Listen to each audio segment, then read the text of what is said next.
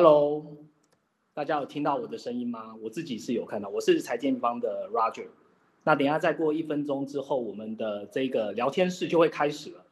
OK，那这是呃，应该说是 M 平方第三次开 Clubhouse 吧。然后这一次我们邀请到很多重量级的来宾来跟我们一起闲聊什么是数位货币。那所以如果你们有对数位货币有兴趣，想要知道总经的观点是怎么来看数位货币的话，呃，现在可以快点让你的朋友们一起进来了。那等一下我们八点整就会准时开始。那其实我原本是跟内部的伙伴说，那个大概一小时可以搞定了，但我相信加了那个博达，然后又加了 Benson，应该就应该这样讨论会蛮蛮多蛮多内容想要让大家知道。这样，好，现在时间是八点整哦，那我们的 Clubhouse 就开始喽。那在一开始这一次的主题，我们是呃数位货币有几种？那我们听到好多数位货币，有央行的数位货币，有区块链上的数位货币，到底有哪里不一样？那我们也希望通过总经的观点来告诉你说，哎，究竟总经的角度、传统金融角度是怎么样去看待数位货币？数位货币的未来我们又是怎么看？跟美元、跟黄金的关系是什么？那因此，我们今天就是先邀请一下我们今天的大来宾。那首先就先介绍王博达观点的王大，然后博达一起来跟我们一起讨论哦。哎，Hello，博达可以跟大家打声招呼。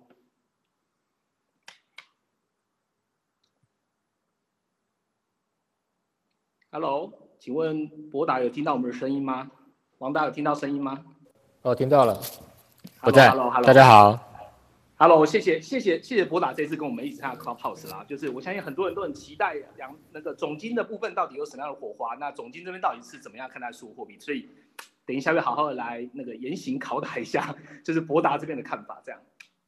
那接下来我们要欢迎的是呃 Benson。那 Benson 呃。大家如果呃 M 平方这一个月有在看 M 平方的话，就会知道 Benson 他是 FTS 的社群合伙人。那其实现在呢也是 M 平方区块链的顾问。那 Benson 跟大家打声招呼吧。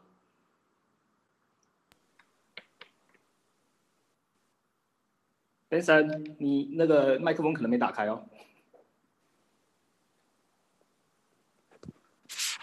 Hello，听到了，Benson。Hello，Hello，Benson，你要讲讲话哦。好，没关系，Benson，Benson，你等下试一下，你那边为什么没有声音？好，那再来，我们再来，我们就是呃两位 N 平方的研究员，然后分别是呃负责美国，然后跟负责央行数位货币的 Ryan，然后还有呃负责欧日，然后也负责这一次呃我们加密货币基本面的 Mark。那 Ryan 跟 Mark 跟大家打声招呼吧。Hello，大家好，我是那个财经平方研究员 Ryan。Hello，大家好，我是 Mark。好，那 Rachel 也在线上嘛？那等一下，如果大家有什么问题的话，哦，这一次的这一次的那个讨论呢，我们就采取那个有问题就举手发问。然后呢，基本上如果我看到中间有一点点大家停顿的空白，譬如说那个麦克风如果有什么结尾的小问题，我会就 Q 大家的问题哦。那我们今天就开始我们今天的主题哦。那我们一直知道说数位货币嘛，这不管是从二零二零年到开始，因为疫情的关系，然后更多的呃法人机构甚至是投资的单位就开始注重就是数位货币。那大家最熟悉的区块链货币比特币，那也是最近的呃高潮迭起了哈。不管是呃 Elon Musk 的这个评论，还是说他的 business 上面跟比特币有什么样的挂钩，等一下我们都要好好来问一下这样子。那首先，我想要，因为呃，我相信各位还是比较多是在传统金融这边是比较熟悉的，所以先请 Ryan 跟大家讲一下好了，就是在我们在讲的数位货币啊，到底有哪几种？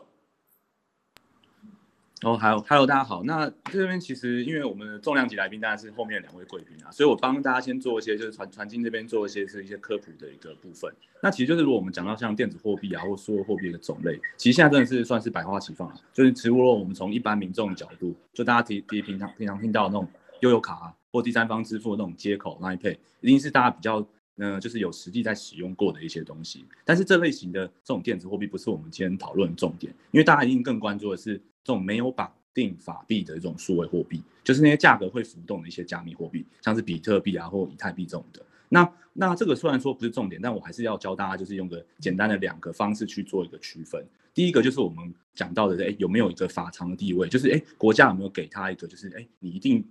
呃用它支付别人不能拒绝的一个法律地位。那第二个话是说，它有没有去绑定一个法币，跟法币有一个一个一个可能一个固定价值一个兑换。那目前其实有法偿地位的，大家应该都知道嘛，就是我们在使用的，像新台币啊、央行的法币这些。那如果说未来如果央行它出现一个数位化的一个现金，那其实就是它也会基本上应该会有一个法偿定位。那讲到第二个的话，就是有没有绑定法币这个部分，就是如果有的话，其实就很容易的会被一般的民众所接受。像刚刚前面讲到的那种各种支付工具，其实相信就是一般人就不会去排斥它。那其实像加密货币里面也会有一些这种类似的存在。就是可能像是比较有名的那种 USDT 这种稳定币，那它就是以法币的储备去做个支持，所以其实基本上它也可以是一个类似法币的东西。那如果大家就是想要了解加密货币的话，可能 USDT 它会是一个一开始入门的一个选择。那最后就是加密货币的部分，就除了其实像比特币这种，它是因为发行量固定嘛，而且它是最早最早就是被市场所知道，所以市场认同度非常高。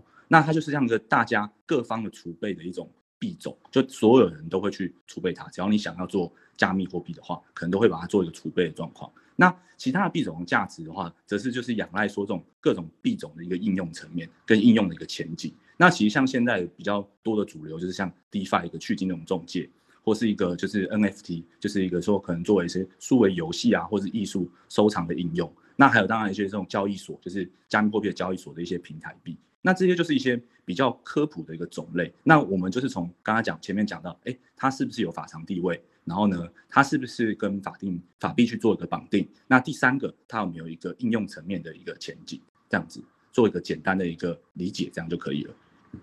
好，Ryan 其实跟大家讲的就是一个呃，数位货币在呃我们这边的，我们这边把它区分为刚刚那几种。那我也想要听一下，就是呃，王博达这边，就是针对于数数位货币，你这边有呃不一样的看法，还是不一样的定义吗？然后加上我。也要帮大家来问一下，就是您最近特别在关注哪些币，也可以跟大家分享一下。呃，其实 Ryan 刚刚讲的非常清楚哦，我觉得数位货币大概就是分成刚刚那几种。那我自己比较关注的最主要当然就是比特币，因为我觉得它是一个呃适合大家现在可以当做资产配置一部分的一种资产。那另外我比较关注的就是像平台币的部分。那刚 Ryan 其实有提到，就是最主要就是一些加密货币的交易所，那他们会发行自己的平台币。那我自己会关注这些，是因为呃，因为现在加密货币的交易所其实它都非常赚钱，因为他们的成交量非常大，然后我们光抽手续费其实就是一个很惊人的获利。那他们通常会把这些获利呢拿来再回购这些货币，然后去销毁。你可以把它想象成就像是呃公司在做股票回购的时候。然后再把这些股票去做销毁，然后它的公司的股价就会上升。那这些平台也都做这样的方式，那他们当然是为了符合法规啦。但是这样的做法就会让这个平台币的价格也会跟着上涨。所以我最主要关注的当然就是比特币跟一些平台币这样子。OK，好，谢谢王大跟我们说明。刚刚讲的比特币呀、平台币或是 DeFi 币，呃，我们这现在的这个 Co-host 里面有一位就是。特别也可以跟大家再分享一下他的看法哦，就是 Benson。那呃，在 Benson 讲太你知道太呃深入之前呢，我先替大家来问一个比较简单的问题啦，就是我们在讲加密货币为什么叫加密货币，那为什么叫做区块链的货币？Benson 可能一分钟帮我们解释一下好了。哎，这样听得到我讲话吗？因为我刚刚的麦克风有点问题。哎，终于听得到了，终于听得到了。好，就是刚刚其实有提到，就是。加密货币算是数字货币的一个分支嘛？那其实老实讲啊，其实加密货币并没有真的加密什么东西，就是它在这个呃英文上面是叫 cryptocurrency。对，那有人会去证明他说，哎，其实它不叫加密货币，它应该叫密码货币。他的意思就是说，它它它这个这个货币。的这个原理，它用到密码学这样，但是它并没有说真的加密什么东西。但是因为大家已经讲加密货币讲习惯，所以我还是讲叫它加密货币。那所谓的加密货币呢，它就是这个，它算是一种数字货币。然后这种数字货币呢，它有用到区块链的这个技术。然后区块链这个技术呢，就是嗯，上次如果有看我们 M 平方，呃，就是我讲比特币的那一集的直播的话，应该会知道它它是一个 P to P 的一个转账系统。然后它里面的这个。Data structure，它用的是区块链。那所谓的区块链，就是每一个区块就像是一每一个账本的一页一页一页这样子，然后它每一页当中呢，它会有一个东西，就是把它串在一起。那这个串在一起的这个原理呢，它中间它有用到一个东西叫做杂凑函数，或是你讲叫它是嗯哈希函数 （hash function），反正它有用到这个东西，然后它用了这个东西把所有的账本页里面的交易记录都把它串在一起，然后造成它有一些特性，就是它不能被篡改，然后。呃，就是大大家要去审核这个账本里面的交易是不是都合法的时候呢，也会很快很方便。对，那通常呃，只要有用到类似这样的技术的，就 P to P 的转账网络，没有中心化 centralized 的一个个体去帮大家做转账跟记账这件事情，这是第一个特性。第二个特性是它的资料结构用到我刚刚讲，就是呃，交易记录是很多个区块连在一起，然后用 hash function 把它串在一起，有。这两个特性的，我们就把它称为加密货币，对。但是如果真的要真的要更严格来讲的话，其实它没有加密什么东西啊，就是应该叫它密码货币，应该是这样子。对对对。好，谢谢 Benson。诶，Benson 他讲的他已经帮我们收敛很多了，因为如果 Benson 真的要讲起来，他上次有跟我说，就是他可能要讲个三个小时这样子。那没关系，就是 我我觉我相信大家对于啊区块链或加密货币应该都有一个基础呀，就算你今天。呃，听没没有听到那么多，你也可以上网去 Google 一下，你就会大概知道意思。接下来我要问总经面可能会呃怎么样去看待数位货币这件事情哦，来跟大家分享一下。嗯，第二个问题就是比特币、美元、黄金这三个关系怎么看？然后传统金融到底能不能接受比特币？那我我因为呃上面还有一位 Mark 也呃也是我们的加密货币的呃研究员，所以先请 Mark 跟大家分享一下好了。好 Hello，好，大家听我到那个，大家听得到我的声音吗？听得到，听得到，来吧。好，那呃，比特币、美元、黄金这边的话，我会先把比特币跟黄金视为一组，然后去跟美元做个比较。然后，因为比特币跟黄金呢，其实同同样都是属于供给有限的资产。那因为这个特性，其实他们都都有具备对抗美元弱势的这个功能。所以可以说啊，就是美元跟这两个资产本身其实属于一种跷跷板的关系。美元的强势跟弱势就会基本上会蛮大程度去决定比特币跟黄金的走势。那美元的弱势、强势跟弱势，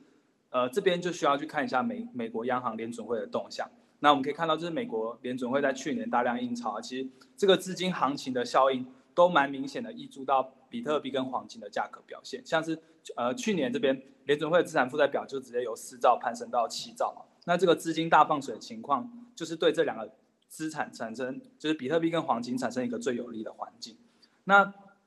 讲完美元跟比特币，还有美元跟比特币以及黄那个黄金的关系之后，我们就进一步来拆解一下比特币跟黄金。那其实大家蛮常听到，就是说比特币其实就是一种数位黄金嘛。那基本上其实也是跟刚刚讲到一样，就是因为他们两个都是有一个供给有限的特性。那我们其实我有开始发现到，其实他们两个或许也属于一种竞争的关系，因为在资金大行情的情况下，两个资就是资金最后要去决定说它的流向去哪里的时候，就会发生，哎，那比特币跟黄金看可能互相产生一个抢钱的状况，毕竟这么多资金最后会流，会决定说它去哪里嘛，这样。那如果摊开这两个资产的报酬表现，我们可以发现，其实从去年年底啊开始，比特币跟比特币相较黄金就特别的强势。那我。呃，未来一定也是，就是大家还是会不断把这个黄金跟比特币的报酬做一个表现。那那走呃走到现在这个状况的话，因为就是现在市场预期的是说，哎，经济越来越快速复苏，所以我们可以看到，基本上实质利率在不断的走升的情况下，比特币跟黄金它们有另外一个特点，就是它们本身不会孳息，不会孳息的意思是说，呃，假设经济在增长的时候，它这边是没办法产生额外的获利的。那这个时候就会可以看到。在实利率不断走升、市场预期经济不断复苏的时候，这时候黄金进入一个蛮明显的空头走势。但这但在同一时间，比特币却却相对非常坚挺。那就是这这个东西也给我一点，就是就是我自己在看的时候，给我一个呃在思考的方向啊，就是说，哎，也许也许这是一个大环境的改变，可能说年轻时代、网络时代，他们他们如果要去选择说对抗法币价值稀释的这个特性来做一个资产配置的话，也许。他们可能的首选会是比特币，那可能不会是黄金。那这个也许这是一个趋势的改变，不过这是要持续去观察。那这边是我对呃这三个关系做一个简单的我自己的一些拆解，这样子。谢谢 Mark 哦，哎，如果大家呃听到有什么问题的话，就是欢迎举手让我们知道。那接下来，因为我们的呃重重要的大来宾呢，就是博达，他也是学士渊源，所以我现在有问题三连发要问一下博达。首先第一个，我还是要问一下刚刚的问题哦，比特币、美元跟黄金三个关系是怎么看？那我就先把问题问完好了。第二个问题是，美元现在你是怎么看的？好，那第三个问题。呃，等你回答这两个完，我再来问第三个问题好了。那请波达帮我回答一下好了。其实刚刚 Mark 其实讲了蛮多，呃，比特币、黄金跟美元的关系，让我大部分的我也都蛮同意的。那我们其实，在看去年来讲，就是美元在大放水之后，发现去年在黄金跟比特币其实都是同步上涨的，但是一直到今年初开始，它去年底到今年初开始有点脱钩的现象。那我认为其实有蛮多的原因啊。那有一个原因就是，呃，比特币的市值其实跟黄金有蛮大一段距离的。像以去年我们去年底刚好在做一个比特币的影片，那做的做影片的时候才两万块，然后上影片的时候已经三万块，然后现在一直现在已经破五万破六万，所以你就知道那个涨幅相当惊人。但是即使到现在这个样的水准，比特币目前的市值也差不多就是只有。一兆美元左右，大概是黄金的十分之一左右而已。所以我们会认为说，呃，比特币在过去这段时间，从去年底到今年，其实相对于黄金来讲涨得更多。呃，我们认为其实大家有在慢慢把它取代黄金，然后会让它的市值慢慢的去跟黄金靠拢这样的关系，所以才会让比特币相对于黄金来讲，它又涨得更多。那另外一个就是，呃，我觉得，呃，还有一点就是，比特币它其实现在在，呃，区块链上面的金融应用，我觉得会更多。因为刚刚其实 Mark 有提到，像黄金跟比特币它是不能孳息的嘛。但是其实，在现在在呃很多的一些区块链上面的金融服务，你存比特币其实是可以获得利息的，或者是把它拿来做一些质押或直接的应用，其实都是可以获得收益的。所以我在想，也有可能是因为这样子，呃，比特币它在金融上面的应用跟创新，可能比黄金来的更多，所以这也让更多的人愿意去持有比特币，甚至一些机构也愿意进场这样子。嗯，博达刚刚讲到的黄金市值，我大概讲就是大概十兆美元嘛，所以基本上比特币还有很大的想象空间，这样讲对吗？呃呃，我们认为它会上靠拢了，但是我们不敢去期待它会涨得跟黄金一样到十兆美元。OK，因为表示它还要再涨十倍嘛。对对，好，那我要问第二个问题了。第二个问题就是近期变动比较大的，除了比特币一直 always 就是这样比较高震荡之外呢，美元近期的关注度好也蛮多人在开始讨论。所以博达，你对于美元的近期的看法是什么？呃，我们认为美元其实在美国这样的经济刺激状况之下，美国今年的经济应该会相当的好。那联准会在上个月的呃这个月的会议里面有提到嘛，他们预估美国今年的经济成长率应该是百分之六点五。嗯，那这个中国的官方目标是百分之六哦，所以你可以想见，这是美国可能超越中国近三四十年来第一次经济成长率超越中国。嗯。所以，呃，在这样状况之下，我们可以看到过去一两个月，我们讨论最多就是殖利率上升嘛。嗯。那殖利率上升，呃，像我讲一个数字，就是美国今年初十年期公债殖利率不到一 percent，大概零点九吧。那现在已经一点六点七了。对。但相对来说，中国的十年期公债殖利率从年初到现在都是百分之三左右。嗯。所以你可以看发现，就是相对的涨强弱势相对差很多。所以现在可以看到，当美元的美债的值利率上来之后，资金就开始回流美国。那我们可以看到一些经济体制比较脆弱的国家，像土耳其啊、巴西啊，他们就必须要去升息，应应这样的状况。所以我们认为，其实现在美元应该会迎来一个比较强力的反弹。那这当然就会对于其他的，呃，过去弱势美元受惠的一些国家或资产，那现在相对来讲就是会面临受害的状况。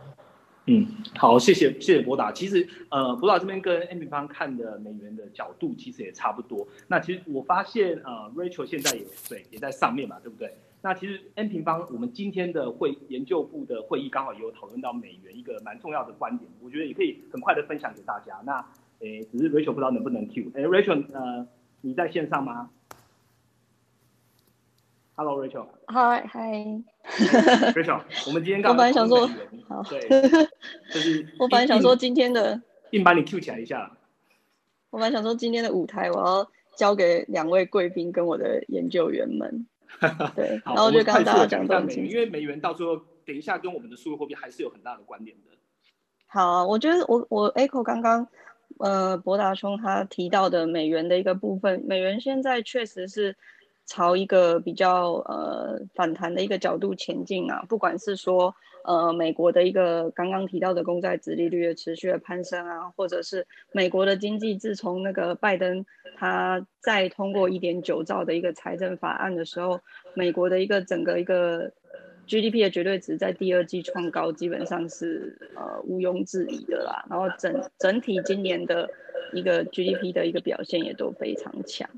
那。呃，去年美元其实迎来一波资金的行情，那我觉得我我建议大家可以去关注，就是呃更长线一点，包含川普跟拜登的一个政策的一个差异。呃，你像呃川普的一个政策，他一直都是比较着重在说，哎，我一直发非常多的一个。债，然后让那谁当谁买单呢？因为川普跟其他国家的关系都不是很好嘛，所以其实重点就是呃美国银行自己买，或者是联准会自己买。像我给大家一个数字，像去年美国它发了三点七兆的一个债，那联准会买了二点二兆，然后还那个国内的银行买了一点五兆，那海外的央行其实就三大需求方嘛。联准会、美国银行跟海外的一个央行，那海外央行在去年发那么多债的一个情况下，是几乎都没有进场买美债的。所以，川普的特色就是我一直发债，可是我们美国自己买，然后反正美国的经济独强这样。那在这样的情况下，其实他主打的就是弱势美元的一个部分。那拜登的一个政策，我觉得就会比较不一样了。我一直在观察，就是从拜登上任以来。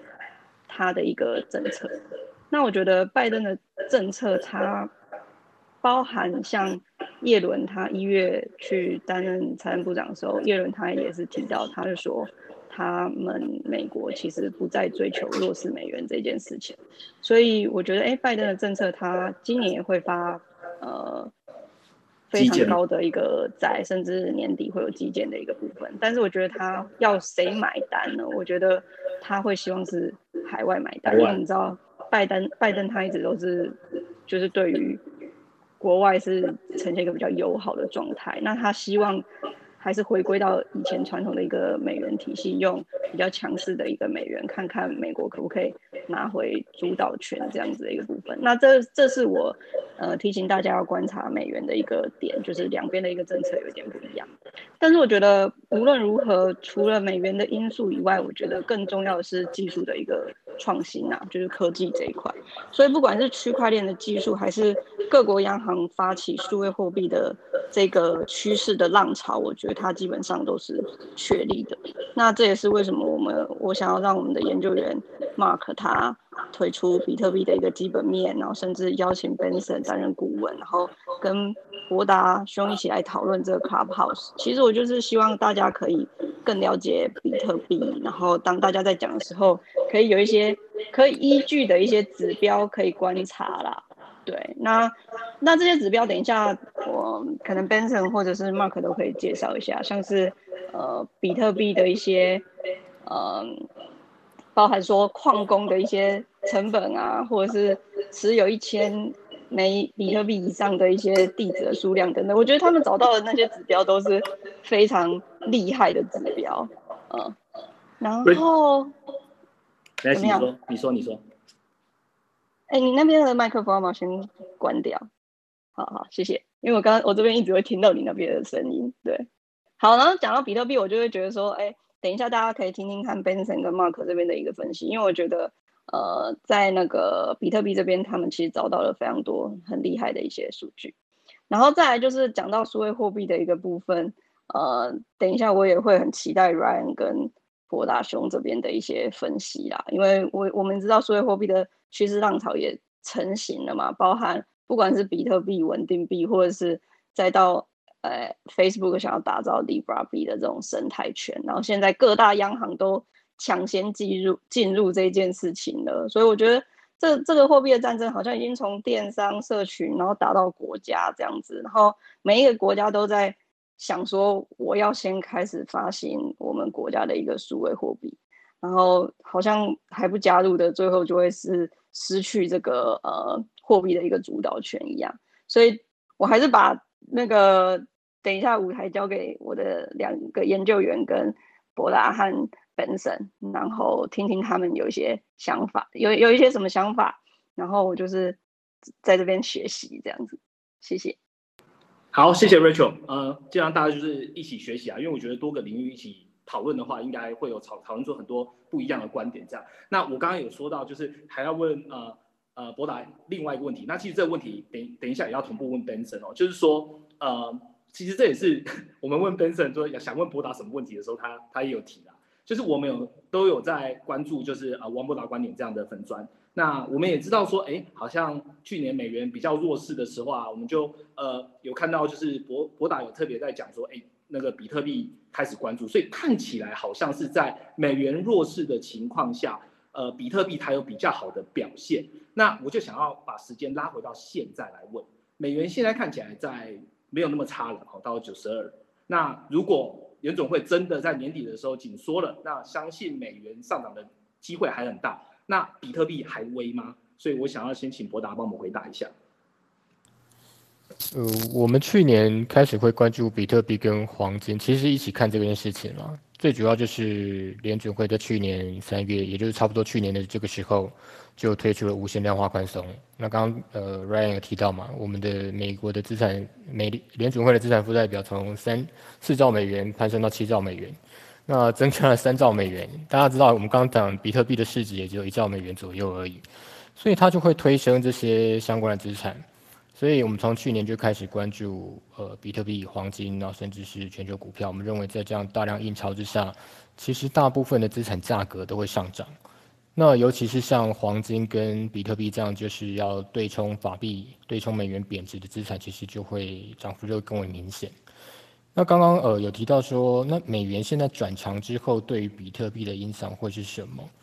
呃，我我们确实，我我自己啦，我自己确实认为，美国在升息之后，它可能会对比特币带来一些短期的冲击。呃，但是这个时间可能要拉的比较长。那我可以，大家可以回顾一下哦。其实，在比特币在过去这几年跌幅最严重的，应该是在二零一八年。那二零一八年那一年，比特币从年初到年尾大概跌了百分之七十吧。那大家如果有印象的话，那一年其实就是美国在前一轮的升息循环升息到最后一年的时候，一直升息到二零一八年年底，然后呃那时候。美国指数大部分的股市的指数大概都跌了十几二十 percent，然后比特币跌了七十 percent。那这也这也让当年的联准会后来在二零一九年就开始要去降息，因为当时出现了一些流动性的问题。那我提这个例子是想要解释说，如果接下来联准会确实去紧紧缩货币，甚至是升息的话，我认为确实就会对比特币的价格产生一些影响。OK，好，谢谢博达。那一样，我同样的问题也是问 Benson。好，就是美元未来如果是看涨的，那比特币还危吗？请 Benson 帮我们回答一下好了。好啊，呃，就是回应到呃博达大大刚刚有讲到，就是其实从在二零一八年到二零一九年这边，其实呃 Fed 的政策影响到比特币的价格。那如果我们把时间点再拉得更更长一点来看的话，其实在呃，一四年的年底，联总会那个时候他们就结束了他们的 QE 嘛，然后开始缓慢的缩表，然后升息。其实那在那一段的时候，其实比特币的价格也是相对呃处于一个比较长期的整理的走势，就是它在一个底部整理的的一个区间，然后后面呢才慢慢又拉上去。对，所以说其实嗯，如果我们讲比特币它是一只股票的话，它现在的题材就是它是用来对抗法币贬值。这样子的一个题材股，所以它的这个题材的关系，它会特别的，呃，针对这个这个 Fed 的那个政政策，它会更敏感的去反映在它的价格上面。所以我的看法跟这个博拉大大一样，就是我觉得 确实会有影响。但是我们讲完推力之后，我们要讲拉力嘛，就是假设说比特币它的资金池只是一个破的话，那未来美元走强是可能可能开始升息循环，这这是它的推力。但是现在的状况是它的拉力，老实讲也不小，因为你可以看说，其实这一波这个呃长长呃十年期的这个国债在值域在升的时候，其实很多科技股，包括那个 ARK 的那个 Innovation 的那个 ETF 就是跌的非常多。但是如果你去看比特币的走势的话，它的走势相对是比较强的。那我个人认为是因为比特币它现它现在还处于一个价值发现的阶段，就是它还没有完全成熟到大部分的人都接受它。就是有一些机构可能觉得，哎哎，它从以前是一个小小型的一个资产，到现在哎好像可以投资了。就是它它目前还处于一个价值发现的一个阶段。那呃前阵子就是特斯拉买，然后包括 Elon Musk 最近宣布说，就是你可以用比特币买特斯拉，就像这样子的新闻，其实都在加速它这整个价值发现的这一个过程。所以如果你用对数图去看比特币的价格的话，其实它长期是一直都在往上。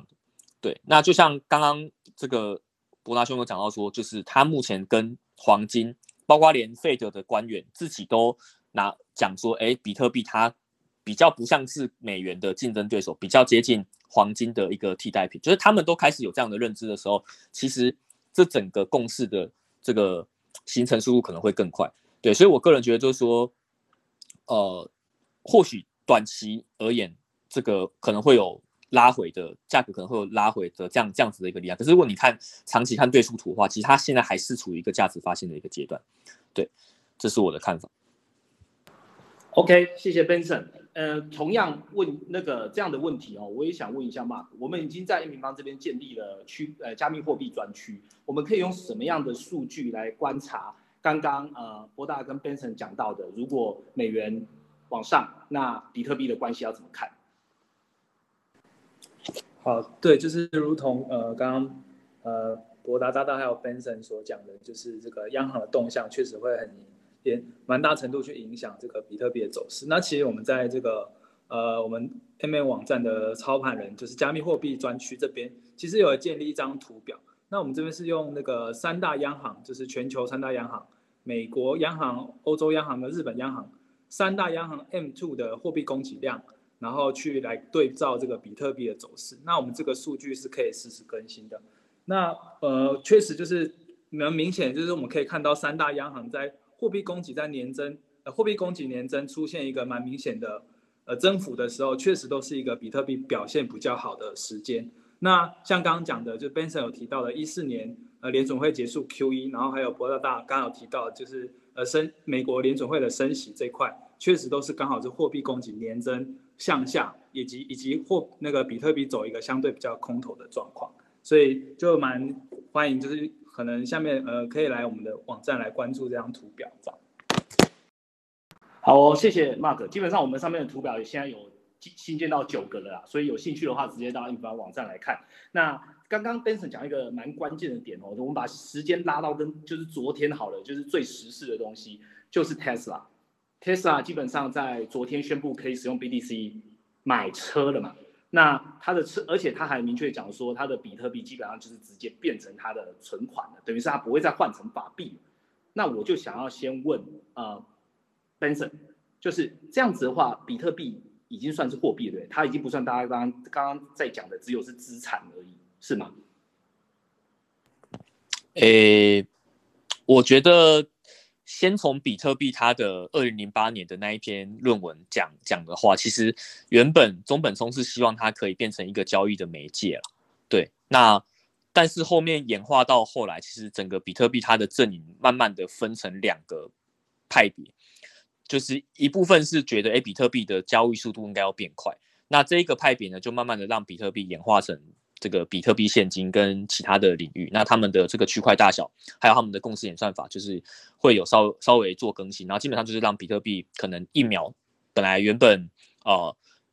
这个一秒的 TPS 只能处理七笔交易，现在可能可以处理更多交易。那另外一个的话就是古典的比特币，那目前如果以市值来看的话，现在古典的比特币就是你们我们现在看到的一颗五万多那个比特币，目前是占上风，而且是占的绝对的上风。对，就是大部分的价值还是往这边去做。堆积，所以说你你现在会看到嗯，开始有人比较清醒的，就是认知到，比特币目前比较往这个呃价值储存的手段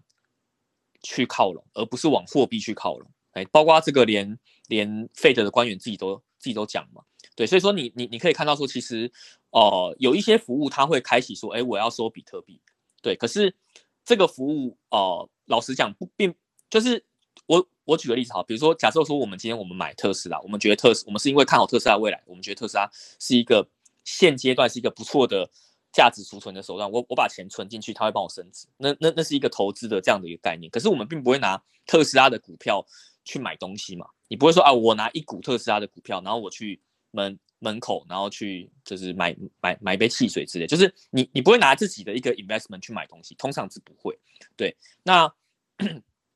就我的观察，就是目目目前越来越往这个 store of value 这一块去靠拢。那但是还是会有很大一部分的人觉得它应该是有货币这样子的一个特性。对，那我觉得这个原罪就来自于，因为比特币它一开始的那个论文是写它是一个 P to P 的电子现金传输系统，然后确实现在也有很多的这个服务是愿意接受比特币的。对，可是我我我我个人认为，他们愿意接受接受比特币，你就要看他是把比特币当成是一个什么东西。如果说特斯拉它是直接收了比特币之后，然后我把特我把比特币直接换成现金，那对他们来讲，比特币就就有点类似说啊，我也收澳币。啊，我不只收美金哦，我也我也收其他东西，因为那个就是一个呃更多的一个支付手段的。可是目前看起来，特斯拉做这件事情比较接近说，我想要累积比特币，因为他没有打算要马上换回这个这个美美金嘛，所以侧面反映出特斯拉认为比特币是一个有效的价值储存手段，然后我想要让它在我的资产负债表里面就是认列一个无形资产，然后它之后会继续涨，等于说它是一个。一个储备资产这样的一个概念，对，所以呃，我觉得特斯拉他说他不把比特币换成现金这件事情，已经可以很明显的感觉到他没有把它当成单纯的一个交易媒介，他想要囤积更多的比特币啊，这是我的看法。谢谢 Benson。那一样的问题，我想问一下王大了。就是刚刚问的问题，Tesla BT 用 BTC 买车，那它是不是货币？其实不只是 Tesla 啦，MicroStrategy 在之前也是把比特币直接当做主要的储备资产。那博览，你这边你是怎么认为比特币的未来？它到底被定位为什么样子的角色在金融市场里面？嗯，我自己的看法会觉得它就是一个价值储藏的一个资产了。但你说它是不是一个货币，可不可以拿来用来交易？其实，在二零一零年就有人拿来交易啦。那时候就有人拿一万颗比特币去买披萨，那现在很后悔。对他后悔极了。对他拿一万颗比特币去买披萨，买两个披萨而已。那现在你可以算一算，一万颗比特币现在多少价值？所以，所以我认为比特币，你说它要不要拿来交易，其实是可以的。那就像我们去看黄金，它可不会拿来直接作为购买东西的一个资产？其实也可以，只是它没有那么的方便。所以比特币它当然可以拿来买东西，但是你要找到愿意收的人，愿意跟你用比特币交易的人，就比较不是那么容易。所以变成说它并不不是那么容易变成一个通用跟普及的货币。那这也是其实我们去看我们的货币的演进，也可以发现到这样的状况嘛。以前大家都会用金币、银币来做交易啊，但是后来发现这样交易太麻烦，后来就发现发发明了纸币。然后黄金这些东西就拿来当成它的一个价值储藏跟一个兑换的一个工具，那反而你平常在交易的是纸币，所以我认为比特币可能也会演变成这样的状况，就是它会变成一个价值储藏的一个资产。那在那之上呢，你可以发行一些比较容易使用的东西去跟它挂钩，也是有可能的。所以我认为像特斯拉，它可能会比较想要去做这样的事情，就把它当当成一个价值储藏的资产这样子。好哦，谢谢。刚刚其实呃，结合刚刚 Benson 跟博达讲的哦，基本上我们就是比特币现在还对传统金融来说，基本上规模还算小，所以其实在做很多的是在这价值确认这样的过程。当他今天认为有价值的时候，就会被拿来储藏。那不管是 Tesla、MicroStrategy，或者是我们现在要讲的 Facebook 的 Libra，现在已经叫 Libra 叫 DM，也就是我们发现，不管是央行他们在自己推数位货币，还是在区块链上的这些加密货币，都因为 Facebook 的 DM 在一九年是 Libra，到现在二零二年 DM 的版本，它推出来之后，好像全世界都加速了，全世界好像都在谈。Ryan，你可以跟大家分享一下，为什么 Facebook 这样一推出之后，哎，全全球的各个国家都动起来，甚至原本的币也都动起来了。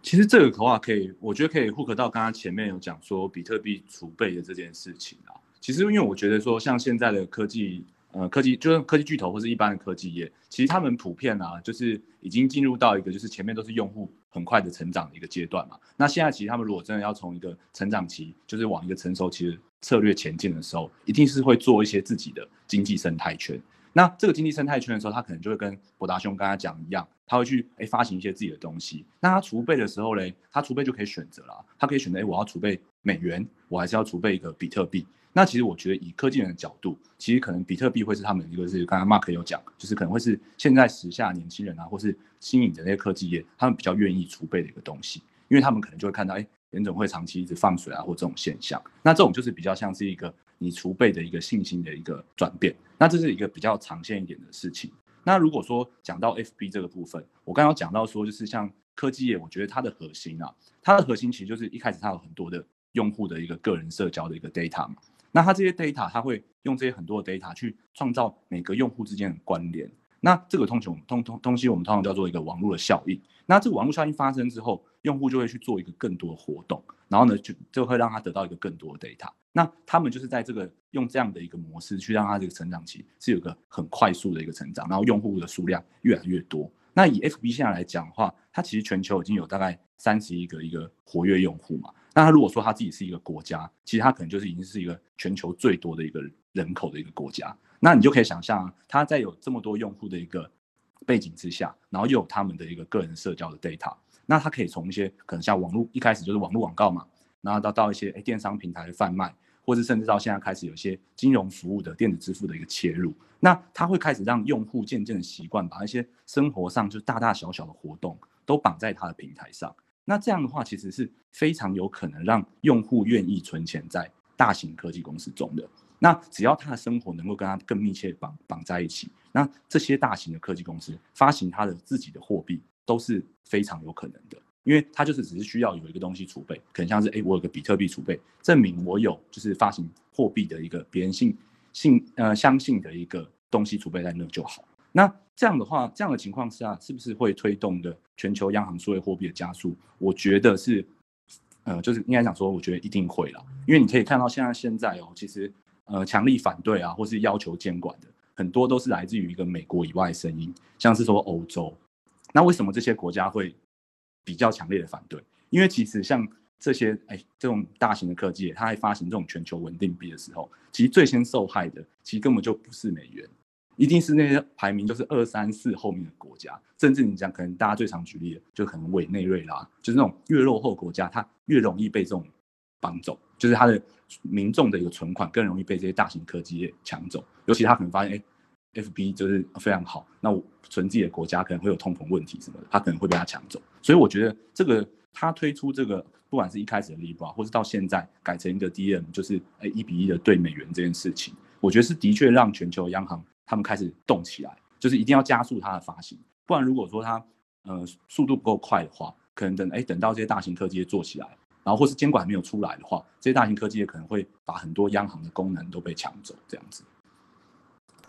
好，谢谢 Ryan。呃，我们讲到了 f e s e r 的 DM，它推出之后，基本上 f e s e r 它也是以稳定币的方式在在在推在推了哦。那但我们也知道说，刚好也搭上这一波的浪潮，比特币、平台币、DeFi 币啊，越来越多币它都基基于区块链的技术上面去发行，有些也不一定是真的有在链上。那我想请 Benson 就是跟大家说明一下，哎，我们现在一直在讲的平台币呀、DeFi 币，它的。实际的定义是什么？而且你为什么看好这两个币呢？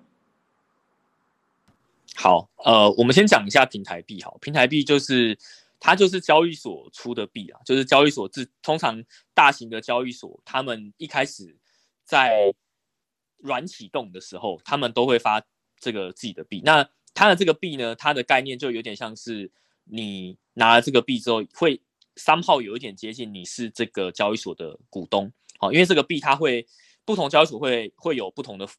把这个币做不同的赋能。那最常见的就是这个交易所他们的收入一部分手续费收一一部分会拿来回购。那这就就有点像是美股去回购这个库藏股这样的的一个概念，只是呃，美股在回购的时候呢，它是变成说公司把这个股票买回来，但是在区块链世界，他们是直接销毁这个平台币。对，那假设说这个平台币它就是呃，因为这个交易所它一直都都赚钱，所以它的手续费一直往上升，这个收入一直往上升，那他们回购力道就会越来越强。对，那等于说它会帮二级市场上面制造一个买盘。那除了手续费的这个回购跟销毁之外呢，通常还会有一些呃投票的一些属性，比如说你可以作为这个交易所的类似股东的角色，然后去参与交交易所的一些决策，比如说交易所如果要上某一个币，你可以去投票去决定说，哎，他你是要上 A 币还是上 B 币之类的，好，或者是说哦，他们可能会让持有比比呃平台币的人呢，在交易的时候呢，可以有些手续费的减免跟打折。好，那呃，为什么我会看好平台币板块？其实最主要原因就是因为现在大部分的这个区块链的这些币啊，这些 cryptocurrency，大部分都还是一个本梦比的一个阶段，就真的商业逻辑非常清楚，而且有造自己造血的能力的，其实就是平台币。这这是一个嗯，大家就是币圈老玩家普遍的一个共识啊。所以说，你去看过去熊市跟牛市的时候呢，其实熊市。呃，实力比较强的交易所，它出的平台币会相对比较抗跌一点。对，就是它不会，它不至于像一些币，它可能最后，嗯，主力把这个本梦比的东西炒炒作完之后呢，它就直接放着烂，就就不管它，然后就是可能会在谷底爬很久，然后看有谁愿意再去炒作它的这个题材。就平台币通常，呃，它在熊市的时候呢，会相对比较抗跌一点。可是它在牛市它也不会缺席，因为你想看牛市就是大家。交投最啊最热烈的时候，所以通常牛市的时候，这个交易所的不管是流量啊、注册量啊，然后这个交易量也全部都会起来，那它就会连带影响到我刚刚讲那个手续费收入嘛。那手续费收入起来的时候，其实这个比特币呃那个那个回购市场的力道就会变变变得比较强。好，这边讲的那个回购市场不是什么什么隔夜付买回那个那个回购市场，是呃用手续费。一部分的手续费去回购这个平台币的这个回购的的这个力道，对，所以说，嗯，如果你们去关注，就是像最近比较强的平台币，比如说 FTT 啊、BNB 啊，哈，这一些，你去打开它的周线来看，其实它的涨幅其实是没有输比特币的，对，好，所以我讲完了平台币，好，然后另外一个呢，就是目前呃区块链算是一个风口吧，就是 decentralized finance 的这样的一个币，对，那。它这个币的一个特色就是他们会用区块链去呃部署一个城市，然后这个城市它会去做一些这个金融上面的一些呃服务，好，比如说今天我想要抵押以太币，然后我想要借美元稳定币出来，好，那它其实在做就是一个借贷的服务，啊，或者是说今天我想要用我的 ETH 用我的以太币去跟别人换这个另外一个币，好，这个就是交易的一个服务，就是。这些 DeFi 这些这这些呃项目呢，他们把这个传统金融市场上的一些呃服务，把它写成程式，然后写成智能合约，放在区块链上面。那这个区块链的这个智能合约呢，他们只认你有没有跟，就是他不会问你是谁，就是你不需要做 KYC，他不需要知道你是谁，反正。呃，你愿意跟我这个协议互动，你符合这个城市代码上面的条件，哈，那你就可以直接直接在上面去做运作。对，那呃，所谓的 DeFi 币呢，或多或少都跟这些呃，我们讲金融协议好了，就是 Protocol 它的获利能力有关系。好，举个例子，比如说在这个 DeFi 的世界里面，有一个协议还蛮红，就去年九月出来，叫做苏西 Swap，好，就是。呃，一个叫做寿司交换的一个去中心化的一个交易所，就是你可以在这个苏西 Swap 上面，你可以换很多各种各式各样不同的币，你可以拿以以太币或者是拿其他的币在里面，它只要有交易对，你都可以去交换。对，那在交换的时候呢，其实你要付呃呃非常廉价的这个手续费啊，哦，就是先先不管以太坊的 gas fee 的话，就是你你需要付一点手续费。那这个手续费呢，它一部分它会用来回馈给这个。苏西的这个 holder，好，它的平台币叫做苏西，对，就是那类似这样子的一个呃 DeFi 的一个项目，他们都会发各自不同的币，那也一样，就是它的这个平台的收入会跟 DeFi 币去做挂钩，这样子，对，所以我刚刚讲那个平台币跟这边讲的这个 DeFi 币最大的差别，就是一个是中心化的电脑呃他们组合起来然后做的交易所，跟在去中心化的这个智能合约做的一个金融服务。对，那他们这两个币，呃，目前在这个 cryptocurrency 的市场来讲，他们是嗯算是一个风口吧。就是如果说呃现在可能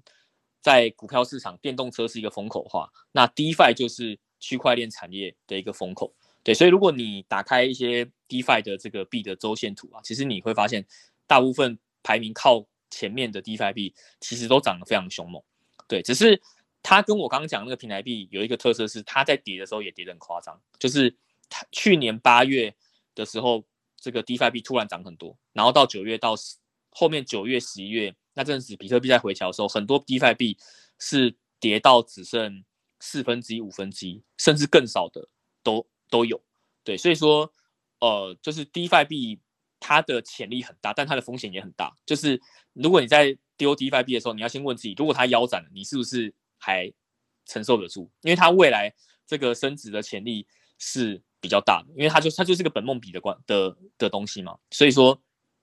呃，它的爆发力。比较大，但是它在回调、它在修正的时候呢，这个力道也非常的强。对，那我个人的话是，就是平台币的占比是比较多了，因为就是通常这个波动比较大的币，通常我的这个仓仓位的配比都会比较小。对，好，就以上。好，谢谢 Benson，完全有 get 到我想要得到的。基本上前面问的那个三个币的差异，我就是想问到你的头组是怎么分啊？没有啦，就是就是我们纯粹好奇这样。那我其实我们在讲。DeFi 币的时候，呃，在 N 平方的平台上面也有依也有依据 DeFi 以太币 DeFi 的总锁仓量，我们设定一个基本面的一个图表，可以给大家观赏。那可以跟我们分享一下好吗？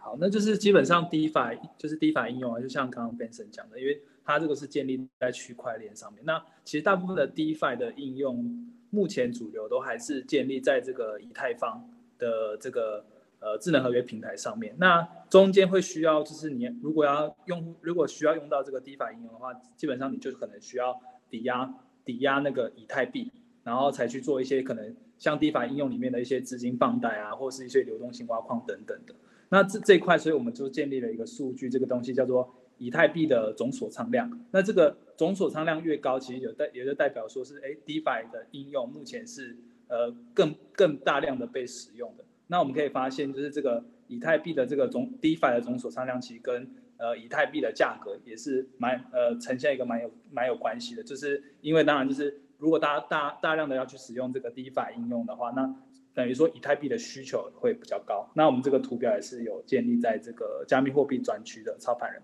这样子。好，谢谢 Mark。基本上，呃，我们今天开这个 Clubhouse，重点是要告诉大家说，用总体经济的角度，我们是怎么去看待数位货币。那数位货币现在有有很多种，甚至很多的币的名称，所以我们用等于是一个科普，然后并且教你基本面的方式来如何看待这样数位货币的崛起。那一样，我还是要想要把呃数位货币的这个讨论再拉回来一点点，我们再。聚焦在央行数位货币这边，也就是说，我们现在呃在推出很多央行开始推出了数位呃数位货币的试点啊、试行啊，尤其是以中国，然后是韩国最近也在在讲，台湾央行好像动作比较慢一点，但是也有很多的 paper 出来告诉你说，台湾央行未来会采用什么样的方式，所以看起来各国都好像对数位货币在这二到五年应该都有一些计划，看起来可能年总会是。稍慢一点的这样子，那我想要问，就是在我想要问博达，就是有关于数央行数位货币开跑了之后，你认为美元还是依然是霸权吗？呃，我认为央行数位货币要不要做，跟美元还会不会是霸权，其实没有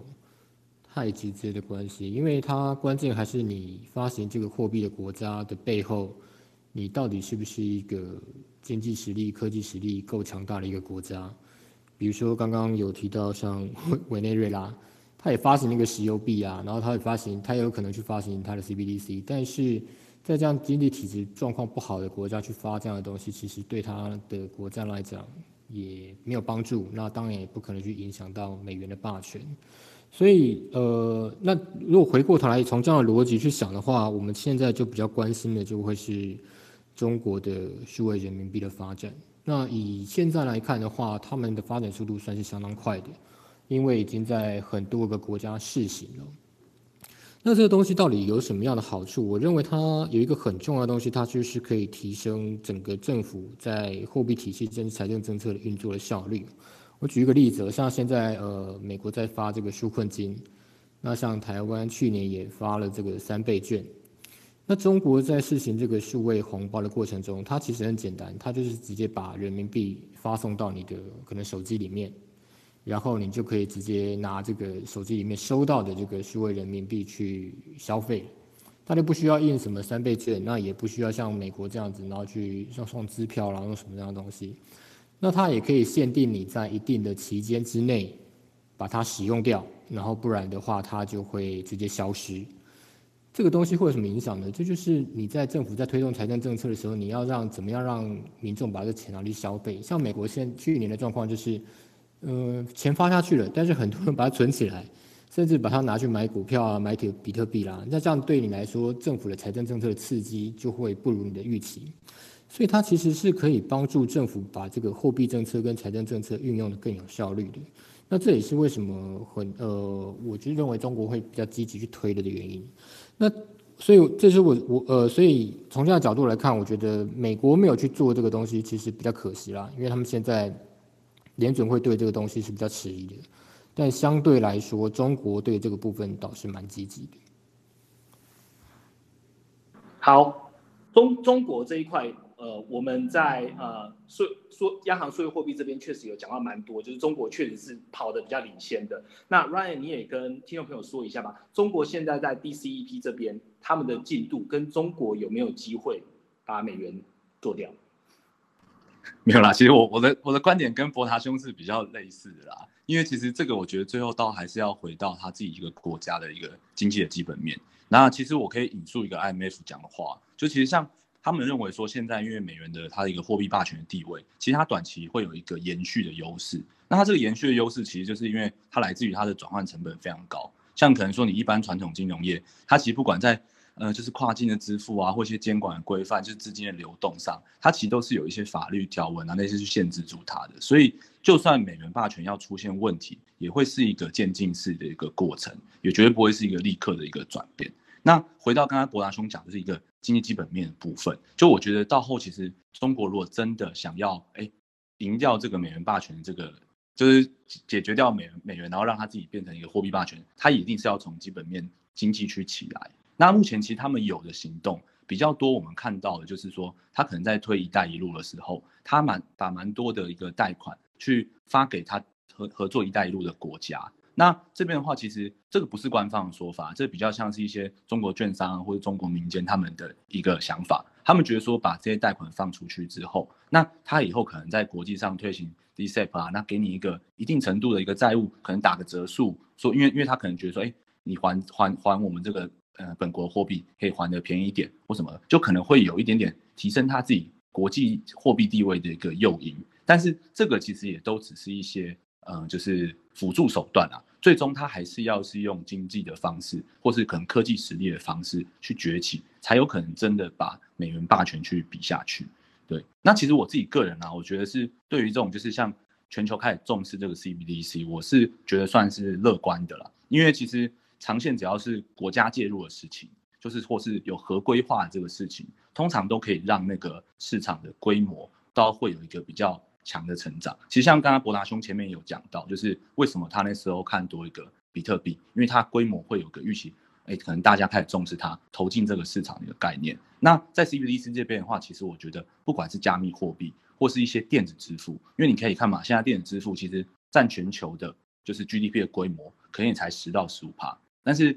消费占全球 GDP 的规模却是远远不止于这个。那只要传统的这种实体的消费，慢慢的一部分转成电子支付，其实电子支付相关的概念，我觉得都是，呃，怎么讲，会在国家这个合规的推动下，都会，嗯，算是一个可能会有个不明的成长。其实大家可以如果说真的要类推的话，你其实就类推电动车嘛。那电动车它什么时候法规真的有一个通过，然后有个渐进式，就是要。朝着一个电动车的方向转换的时间点，其实也就是电动车真的开始哎股价有起色的一个时间点，不然它其实前面也是磨了好几五到十年的时间这样子。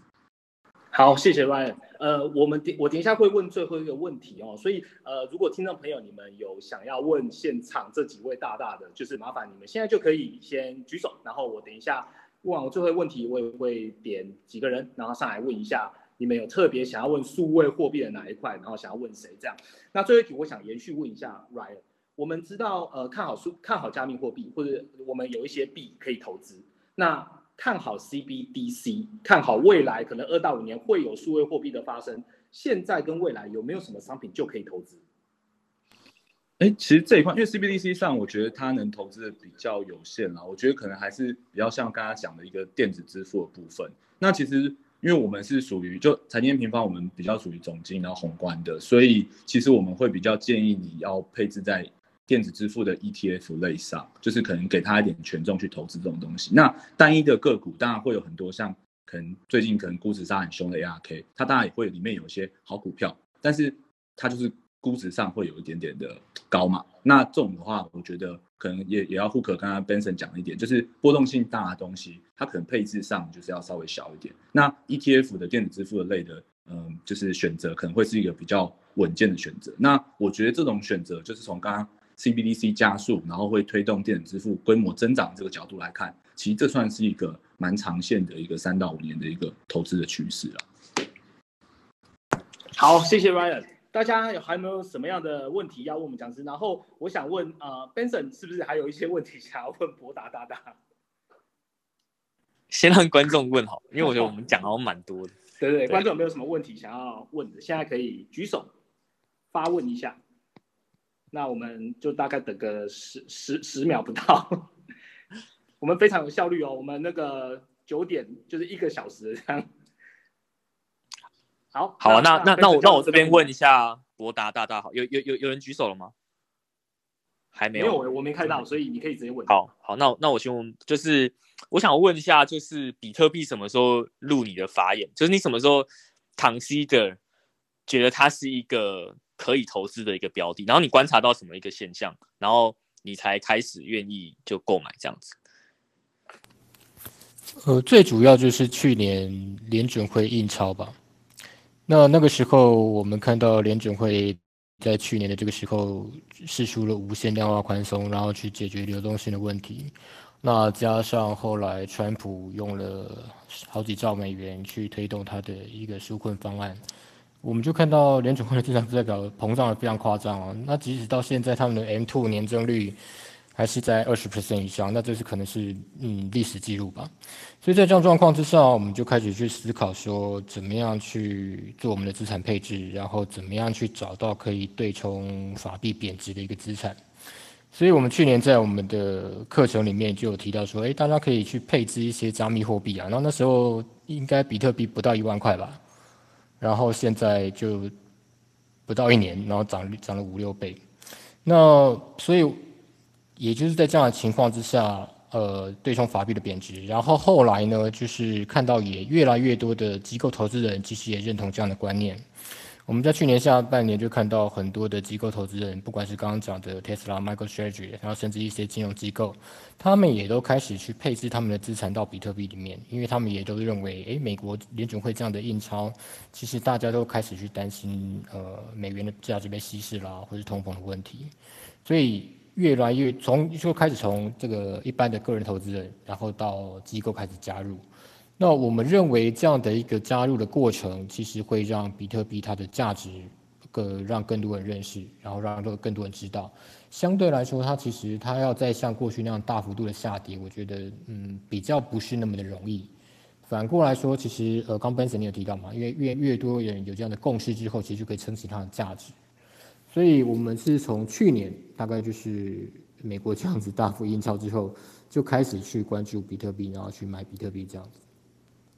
了解了解，那但是其实，在那个时候，因为我觉得那个时机点进场是一个非常哦非常好的一个时间，因为等于说它还没有到下一波这个价值发现阶段的时候，就是王大你就先买了嘛。但是那个时候你应该有很多的标的啊，是你是跟跟着黄金一起丢吗？还是说其实你那个时候就特别看好比特币？那个时候我们想的有两个可以对冲法币的资产，一个就是比呃比特币，那另外一个就是你刚讲的黄金。那我们其实是像我自己是同时持有到去年的年底。那后来我们在我在自己在今年年初就把黄金给卖掉，然后全部把黄金的部位换成比特币。最主要原因其实刚刚前面有提到了，我们发现其实黄金跟比特币他们在涨幅上面，呃，黄金在去年底到今年初有相对落后的一个趋势。那我认为呢，其实有蛮多的人可能是跟我有一样的想法，就是说，哎，那现在两个东西都可以对冲，把币贬值嘛？但是现在看起来市值来讲，好像比特币稍微低一点，那是不是它未来会有比较大的成长空间？那加上我们刚刚提到的一些机构投资人也都开始慢慢陆续进来的，所以这样是不是有可能再去推升它的价值？所以我相信有蛮多人可能是也跟我有一样的想法，也就造成说，呃，黄金跟比特币在去年底到今年初，他们开始同步上涨的趋势有一点脱钩，反而是比特币涨得比较多。所以回答你刚刚问题，就是我确实一开始是两个都有，但是现在就是我可能就放弃黄金这项对冲法币的资产，而是以比特币为主了。了解了解，感觉是，哦，这个转仓的时机真的都非常好，因为刚好一月的时候，这个特斯拉就开始开始买了嘛，然后后面才开始又又有一波新的涨幅这样子。对，好，那谢谢王大的回答。好，谢谢谢谢博达跟 Benson。那如果这边没有。因为我们现在有三百多，快要四百，三百六十几人在我们的线上，所以如果大家对于央啊数位货币啊，不管是加密货币或还是央行数位货币都呃都了解的话，那我们其实今天算是算是很圆满了，至少让大家都了解了，没有太多的问题。那这边还是要跟各位说一下，就是呃央行数位货币其实在呃 N 平方这边的课程其实已经呃上线了，那我们现在是在早鸟的阶段，也就是说你现在用早鸟的价格就可以直接购买到我们的。呃，央行的数位货币。那如果你想要了解呃数位货币跟总金的关系的话，那你也可以到 M 盘的官网，你也可以到 Press Play 搜寻王博大观点。那欢迎大家就是多吸取一些总金的知识，无论你会在哪个频道。那 Benson 他现在是 M 平方的呃区块链的顾问，那同时他也是 FTX 的呃社群合伙人。所以如果你也想要比较 focus 在加密货币的话，那麻烦到 Telegram 上面搜寻。Benson Trading Desk，那你就会得到很及时的呃加密货币的一些讯息，告诉你。那如果大家都了解，那我们今天的 Clubhouse 就到这边喽。那是不是大家跟几几个口后舌跟大家说声拜拜吧？那我们就下一次 Clubhouse 见喽，拜拜，大家晚安，拜拜，好，大家晚安，拜拜，拜拜。